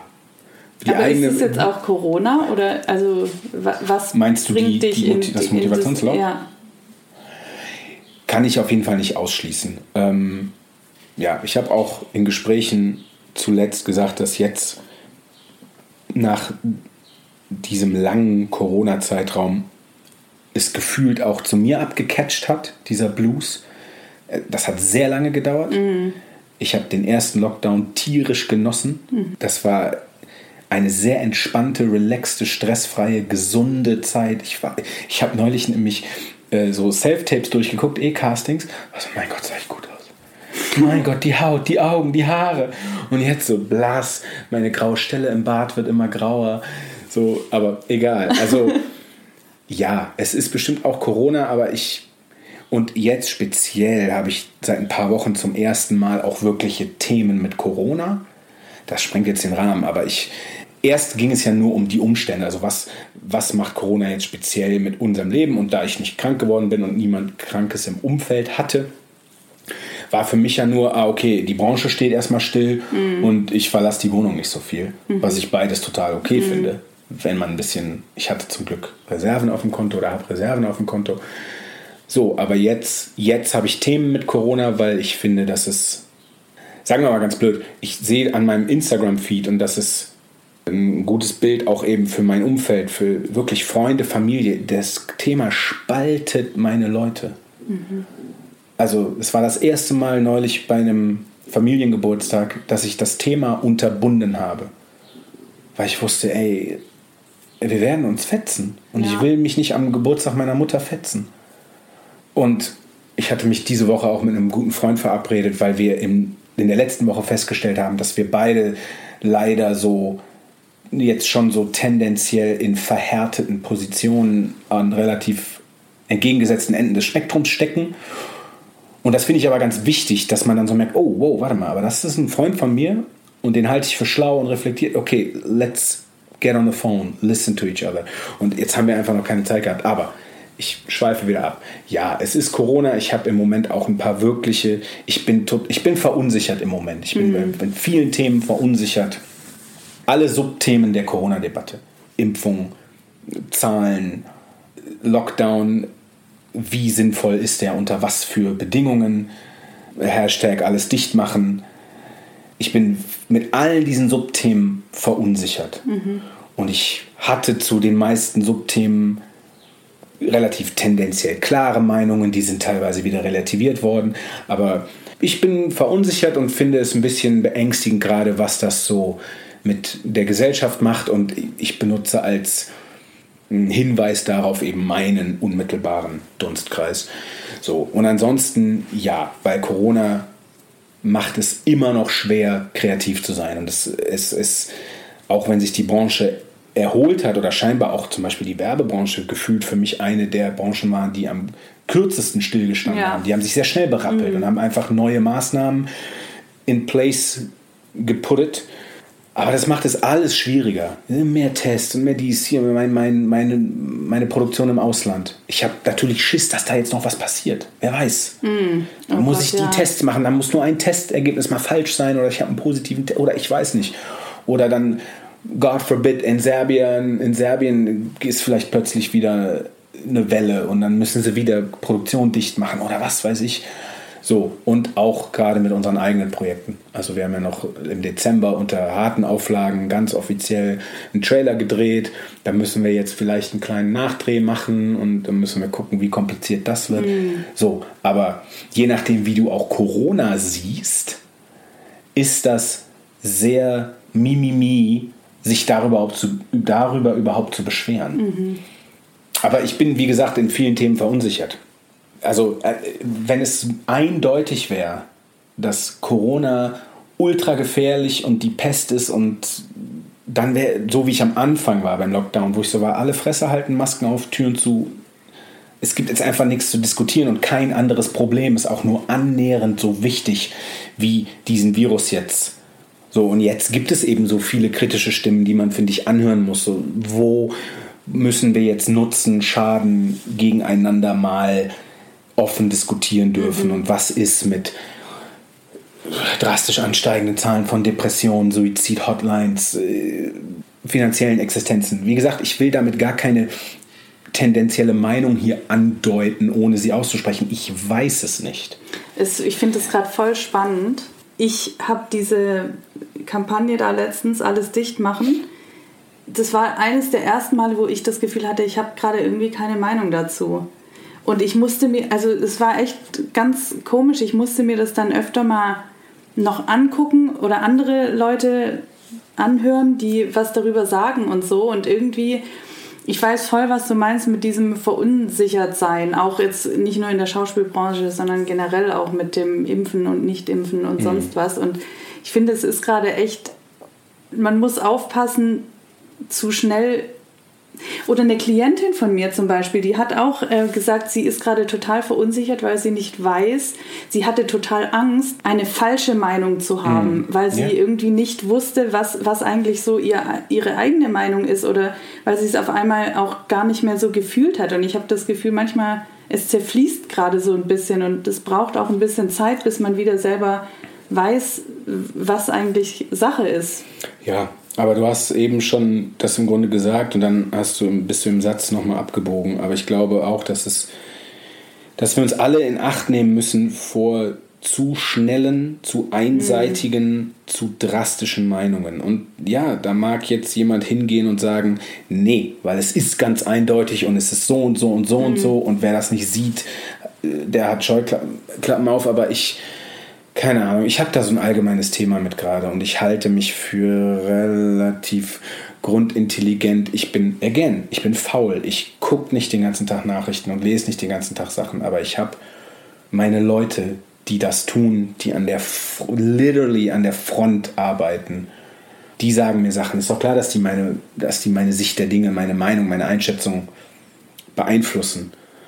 Ach, das ist auch eins der Lieblingsthemen hier in unserer WG, Matthias und meiner. Und das war auch schon vor der Corona-Debatte so. Und du weißt, Matthias redet auch so viel über Ernährung. Es ist oft der Fall, dass Menschen sich sehr schnell eine sehr einseitige Meinung aneignen mhm. zu einem eigentlich sehr komplexen Thema, wo es noch viel mehr Blickwinkel gegeben hätte und wo man viel mehr Seiten noch angucken kann und auch noch weiterdenken kann und wo auch immer noch mehr Türen aufgehen. Aber ich glaube, ach, da bin ich jetzt bei so einer philosophisch-menschlichen Sache. Ich glaube, dass eine Meinung, wenn ein Mensch lange genug eine Meinung vertreten hat, je länger er eine Meinung vertritt, desto schwieriger wird es sein, den davon abzubringen. Und das hat gar keine inhaltlichen Gründe, sondern Ego-Gründe. Mm. Weil dann ist diese Meinung verbunden mit der Identität dieses Menschen. Ja, und die anzweifeln zu lassen, würde heißen, Gesicht verlieren. Ich habe falsch gelegen. Und darum sind viele Diskussionen und Gespräche, da geht es nicht um zuhören, verstehen, eventuell seine Meinung updaten, revidieren, dazulernen, sondern da geht es darum, sein Ego zu verteidigen in Form dieser Meinung. Mhm. Und das, das finde ich echt schwer. Und ich, ich habe das noch nicht so ausgiebig betrieben, mir, weil ich, mir geht es genauso. Ich weiß nicht genau, was ich zu dem alles dicht machen meinen soll. Mhm.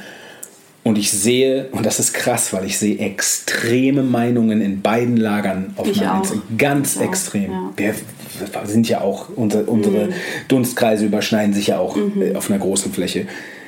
Und ich bin ja auch jemand, der inzwischen schon so, das ist bei mir schon so ein Reflex, wenn ich eine Argumentation sehe oder eine Begründung.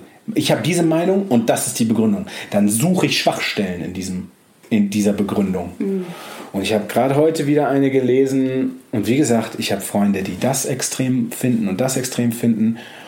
Und ich habe heute irgendwie eine, eine Meinung, da hat jemand eine Meinung gepostet, die klang erstmal gut, die war sehr gut ausgedrückt, aber ich war so, hier ist ein Schwachpunkt dieses Arguments. Das ist kein Argument, weil. Und das ist so, da muss man eben auch aufpassen, wenn man, und ich finde das völlig okay und das die wenigsten geben zu, ich bin verunsichert und ich weiß gerade nicht, was meine Meinung ist. Das ist doch schon mal ein guter Schritt. Und wenn man dann aber sagt, und das ist ja auch verständlich und legitim, okay, lass mich mal die Meinungen anderer anhören, weil vielleicht leuchtet mir dann was ein oder es zieht mich mehr zu einer Seite. Und das finde ich auch, das muss man machen und ich habe das auch noch vor. Mhm. Aber auch da muss man dann wieder aufpassen.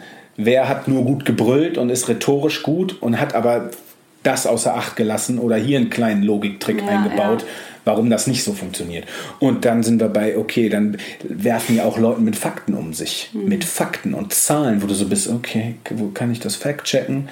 Ah ja, und ich hatte auch neulich wieder sowas. Und das ist auch so, es ist so öffentlich. Auch die Empörung ist so öffentlich geworden. Und da habe ich was Tolles gehört, dass auch, dass das so krass zugenommen hat, weil wenn man sich öffentlich für was empört, dann kriegt man Credit dafür. Ja, und wenn du das aber nicht öffentlich machst, kriegt das ja keiner mit, dass du dich empört ja. hast und Stellung bezogen hast. Das ist auch so ein Ding. Meinungen sind viel mehr Schmuckstück geworden. Ausdruck deiner Identität, deines Lagers. Was ist mein mhm. Tribe? Ich gehöre zu denen, die das finden. Darum muss ich das jetzt auf Instagram sagen.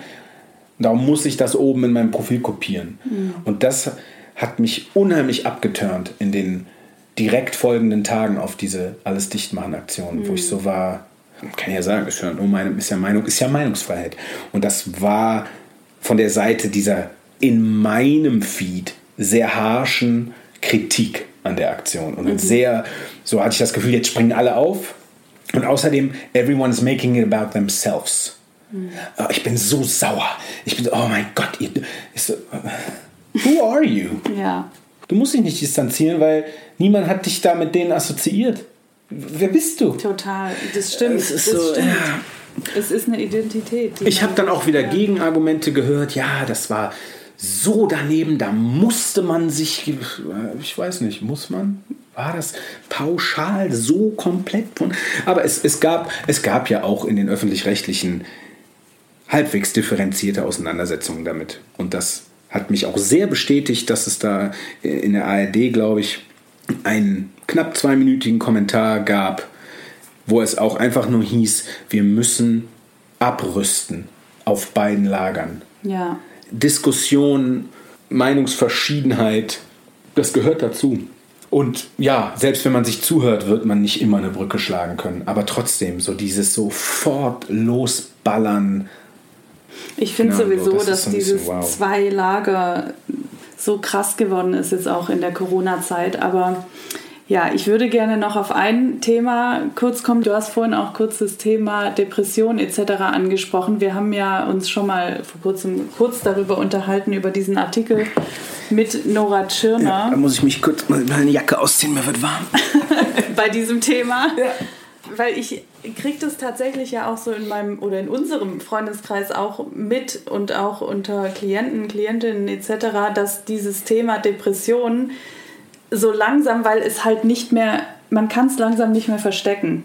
Und mhm. ich habe das Gefühl so, durch die ganze Corona-Zeit und so kommen einfach auch viele Themen hoch, die vorher halt so im Untergrund gelauert haben.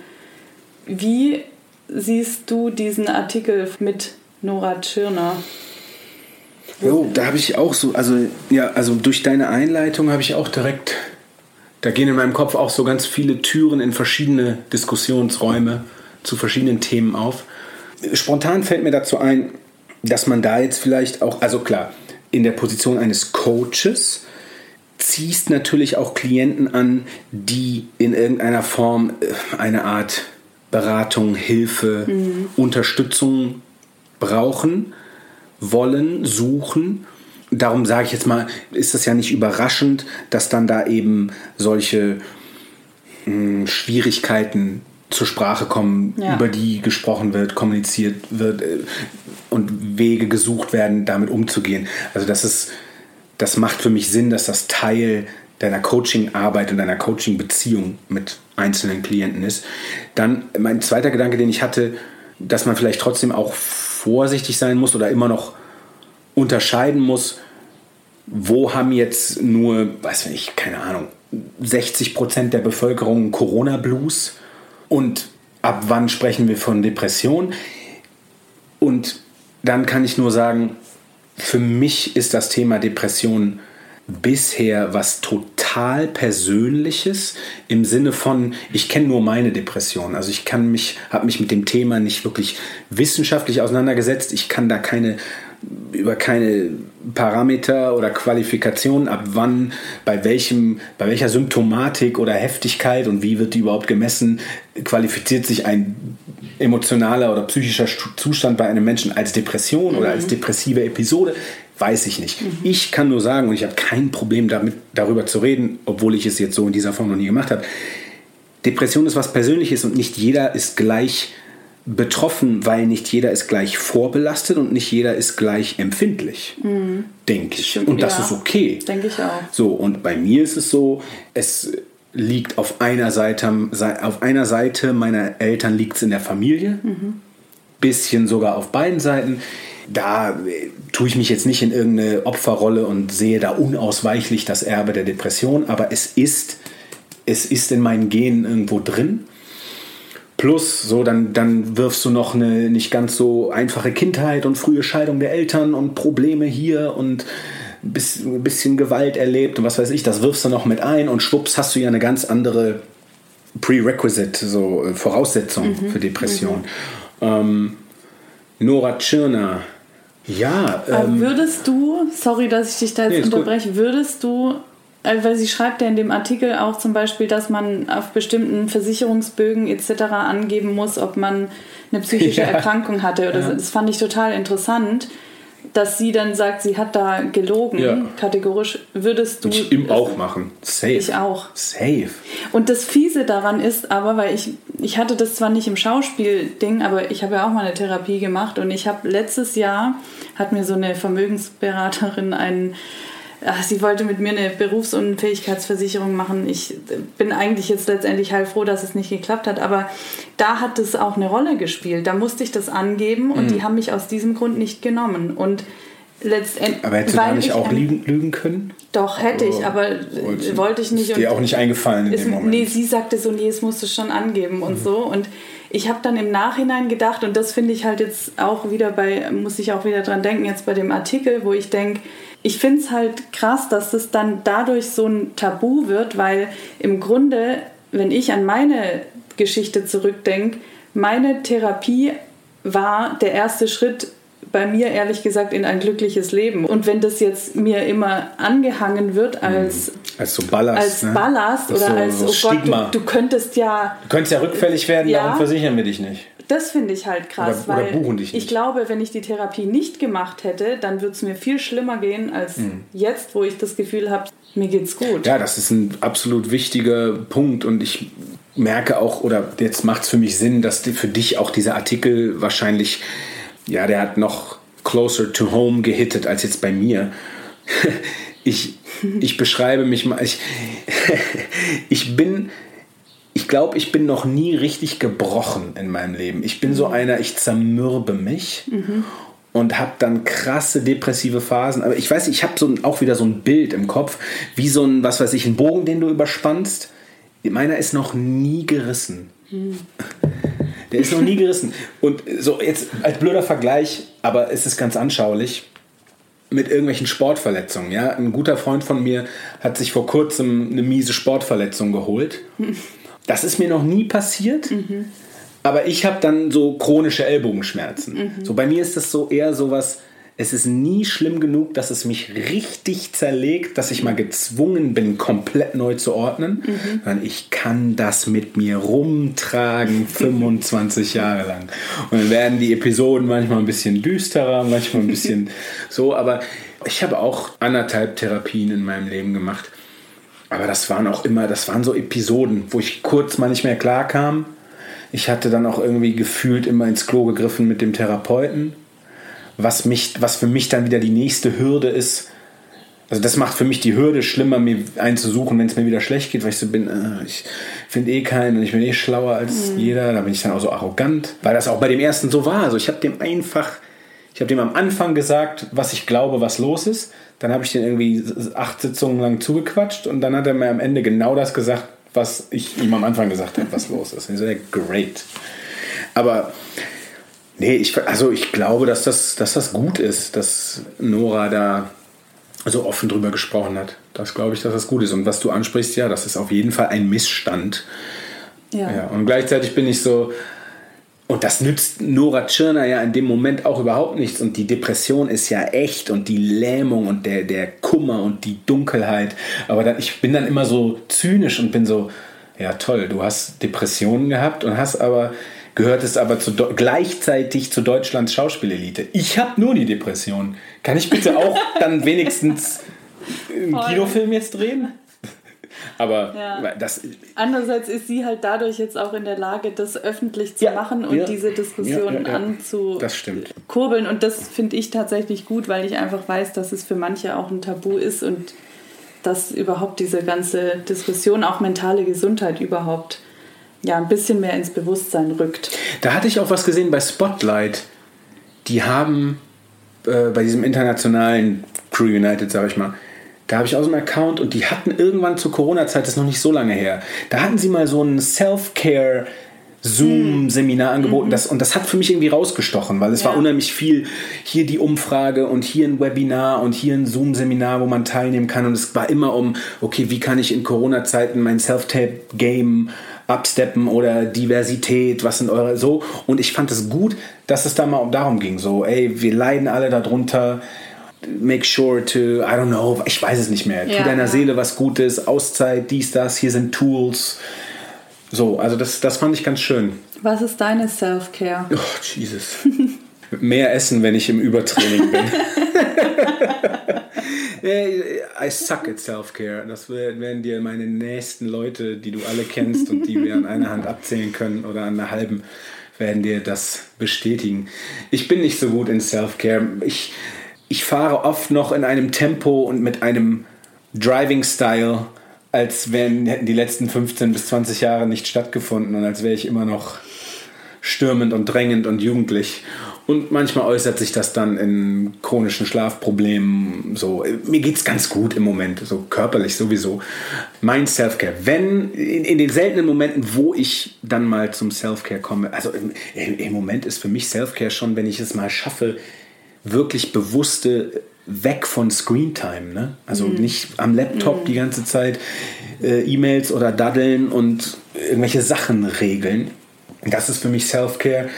In der Corona-Zeit habe ich mir angewöhnt, kleinere Ausflüge in die Natur zu machen. Mhm. Ich liebe das und bin immer wieder baffled, was das für einen Effekt hat. Mhm. Also, ey, wirklich, das klingt so banal, aber alleine also ja, in der Natur sein, Waldluft einatmen, Sonne abkriegen, Wasser plätschern hören, Da fällt mir ein, dass ich pullern muss, aber wir machen ja nicht mehr so lange. ich ähm, auch. du darfst zuerst gehen. Aber total, muss man darauf achten, was alleine in die Ferne gucken können. Ja, total. Wie das entspannt. Wenn du mal Nachmittag ein paar Stunden irgendwo bist, wo du, wo dein Blick nicht nach 50 Meter wieder an eine Häuserwand knallt. Das ist so geil. Ich vermisse, vermisse meinen Hund, meinen Hund, also mit meinem, meinen Scheidungshund, wie ich immer so sage, mit meiner Ex-Partnerin, mit der ich noch äh, so close bin und wir haben halt, mhm. wir hatten einen Hund zusammen und das ist jetzt ihre Hündin und die habe ich schon wirklich jetzt, glaube ich, ich habe sie noch, ich habe diese Hündin noch nie so lange nicht gesehen. Mhm. Ich vermisse die tierisch, da sind Bilder von ihr. Oh. Und auch hier, das ist alles da bei Erpetal Richtung Hoppegarten. Das war letzten Sommer. Da war sie das letzte Mal hier. Das ist übelst Selfcare. Und ähm, ja, nicht zuletzt irgendwie wirklich ja bewusst mal, was ja schwer ist als leidenschaftlicher Berufskünstler und Kreativer, weil da ist, da ist es ja noch viel schwerer abzuschalten. Und in Corona-Zeiten ist es noch viel schwerer abzuschalten, mhm. in Zeiten von Homeoffice. Ja, total. So, und mein Kopf dreht, der Laptop ist immer da, das Handy ist immer da und die kreativen Ideen fließen auch die ganze Zeit. Also da ist es allein schon Self-Care, ja, also Ausflüge in die Natur, ich bleibe dabei. Und dann wirklich mal bewusst Feierabend machen, alles zuklappen, mit Matthias was kochen und Quatsch machen oder Musik. Also letztlich mhm. bin ich ja auch ein Musiker und Musikliebhaber und du siehst, mein kleines Zimmer ist trotzdem voll mit Musikinstrumenten. Darum konnte das Sofa nur so klein sein, weil das Klavier ja. und das Schlagzeug hier steht. Eine letzte Abschlussfrage. Was war das Wichtigste, was dein Mentor Marvin dir mit auf den Weg gegeben hat? Hi, ja. Da gibt es, das ist, eine, das ist eine der wichtigsten Beziehungen, die ich in meinem Leben hatte. Der hat mich so als Mann und als Künstler geprägt und der bleibt bis heute einer meiner wenigen engsten Freunde und geradezu ein, ein nicht blutsverwandter großer Bruder. So stellt der mich vor. Wenn der sagt, this is my little brother Paul. Also so, wir sind wirklich wie verbrüdert. Das ist eine ganz komplexe Beziehung und die, die, die, unsere Geschichte ist so lang. Es war eine ganze Menge. Und ich, jetzt müsste ich nachdenken, mhm. was es für was für viele Zitate oder Werte er gesagt hat. Aber stattdessen, und das ist mit Sicherheit nicht das Wichtigste, was er mir mitgegeben hat, mit Sicherheit nicht, aber weil ich gestern gerade dran gedacht ah, habe, mhm. weil ich gestern gerade dran gedacht habe, er hatte äh, manchmal auch so Visualization-mäßig so ein, irgendwelche so handgeschriebenen Quotes in seiner Wohnung verteilt. Mhm. Eine, die ganz lange in seiner Küche hing, war If opportunity doesn't knock, build a door. Mhm.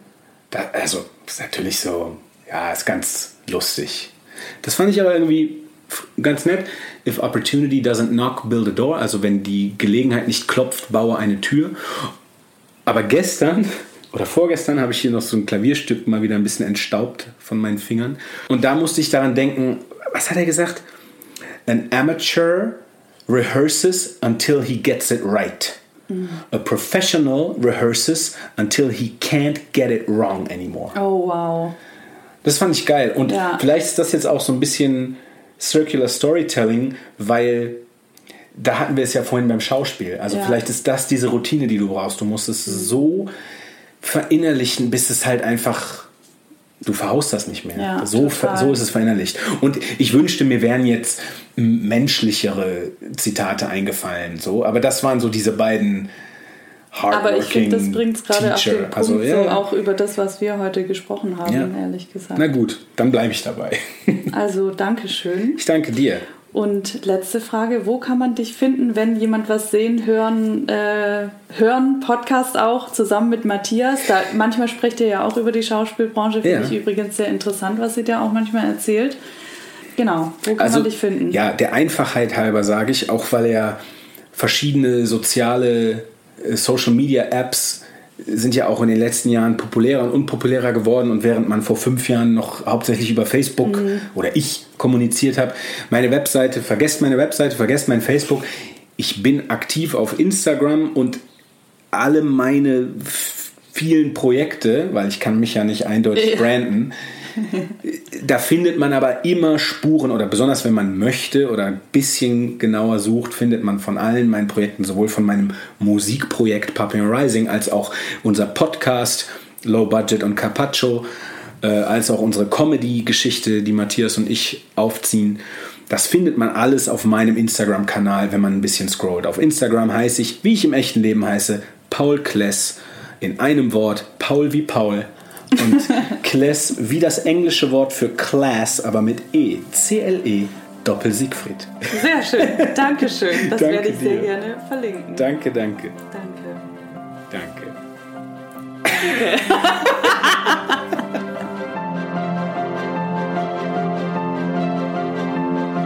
Ich hoffe, wir konnten dich mit diesem Gespräch inspirieren und du nimmst etwas für dich und deinen Weg daraus mit. Gerne darfst du uns dein Feedback schicken, entweder bei Instagram unter dem Post zur heutigen Folge oder auch per E-Mail oder als direkte Nachricht. Alle Links findest du wie immer in den Show Notes. Außerdem würde ich mich natürlich freuen, wenn du den Podcast bei iTunes mit 5 Sternen und einer positiven Rezension bewertest, denn jede Bewertung zählt und du hilfst mir und uns dabei, diese Inhalte an noch mehr Menschen zu verbreiten, die auch Inspiration und Motivation auf ihrem Weg brauchen. Ich danke dir an dieser Stelle fürs Zuhören. Ich wünsche dir einen wunderschönen Tag oder Abend und ich freue mich, wenn du auch bei der nächsten Folge wieder mit dabei bist. Alles Liebe, deine Maike.